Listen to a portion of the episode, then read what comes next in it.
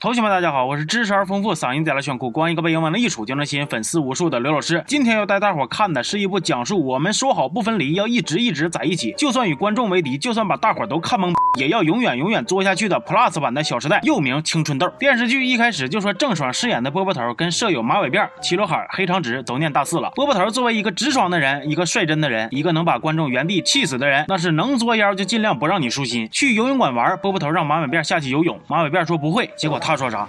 不会游，你穿什么泳衣啊？我也是没整明白，去游泳馆不穿泳衣还能光膀子光腚吗？那直接去澡堂子好不好呢？还有人给你搓澡啥的。结果马尾辫就这么说不会游泳，还是被波波头给推水里了。虽然马尾辫没被淹死，但是把项链给整丢了。完了，马尾辫就跟波波头急眼了。你听波波头咋说的？别跟我来劲儿，陪你去找不就完了？啊，你把人家东西整丢了，完了你还挺横是不是？波波头那边有一个保研的机会，但是让他给拒绝了，因为他说啥都要跟另外一个闺蜜黑长直去创业，富二代男票觉着不靠谱，拒绝借钱给他。结果他就跑去跟陌生男人借。还醉么哈的让人领家里去了，最后男票不仅把她带回来了，还借他钱了。结果他又说：“你要早借我钱，不就没这事儿了吗？还不是你的错。”在此，我只想送他五个大字儿：你好牛逼。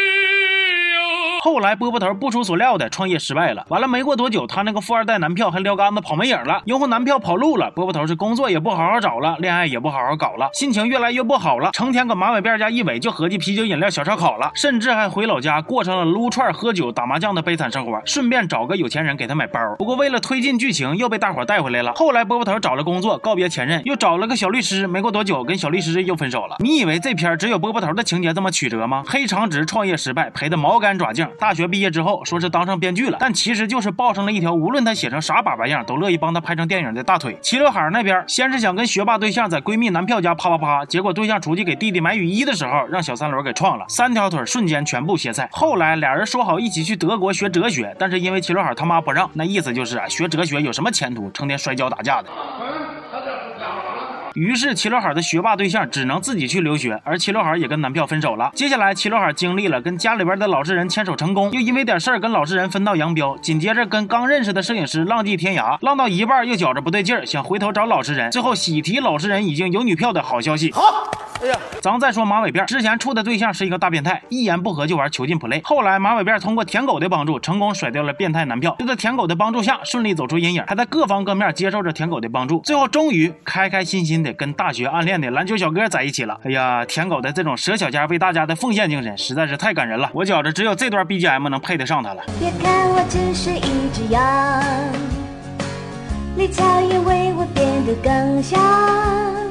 对了。除了这姐几个，还有一个贼拉牛逼的主，就是波波头的拜把姐妹儿短头发。短头发跟前任分手之后，又拉过上一个小舔狗。没过两天，为了跟前任复合，短头发把小舔狗给踹了。后来发现短头发前任出轨，他俩又分手，再次让小舔狗上位。跟小舔狗处对象期间，短头发一没控制住，又出轨前任，还想再次把小舔狗蹬了。结果短头发惨遭前任抛弃，而他自己也跟小舔狗彻底分手。这段铁路看了会出轨，人鱼看了会劈腿的旷世奇恋，总算是完事儿了。这个剧号称是当代年轻人的青春奋斗史，不过我就是好奇了啊，当。代年轻人是他们那样子的吗？不是为爱变态，就是铝合金舌头配置的舔狗，能用下半身思考，绝对不用大脑，嘴里边喊着我们是最好的闺蜜，行动上净干一些挖掘物文踹寡妇门的事儿。就比如女主波波头大学毕业之后赖闺蜜马尾辫家白吃白喝白住的，马尾辫都没说啥，结果马尾辫那个变态前任找上门，几句话居然给波波头策反了。波波头还去劝马尾辫原谅变态前任。要我说那成语真挺好的，你看啊。人家会做小龙虾，还会默默帮助人家，多好一人呀！象征。更可气的是，变态前任送马尾辫电动车，马尾辫说啥都不要，结果波波头他们合计合计，花三百块钱给买了，还跟马尾辫强调说自己给钱了啊，给三百块钱买一个新的电动车，你是按废铁价算的吗？你说上辈子得是偷多少个电动车才能跟他成为闺蜜呀？这老些集看完，工作没干咋地，事业没啥起色，姐几个对象可是换两三茬了。开始我还纳闷，这青春痘青春痘的也没看出来他们搁那斗啥呢。后来我是整明白了，他们。是跟我搁这斗地主呢，看谁的对象数量能先凑出一副账，完了好称霸闺蜜圈，对不对？你太有才了。行吧，这期就先说到这儿了。我是刘老师，咱们下期见。顺便点一波关注吧，啊。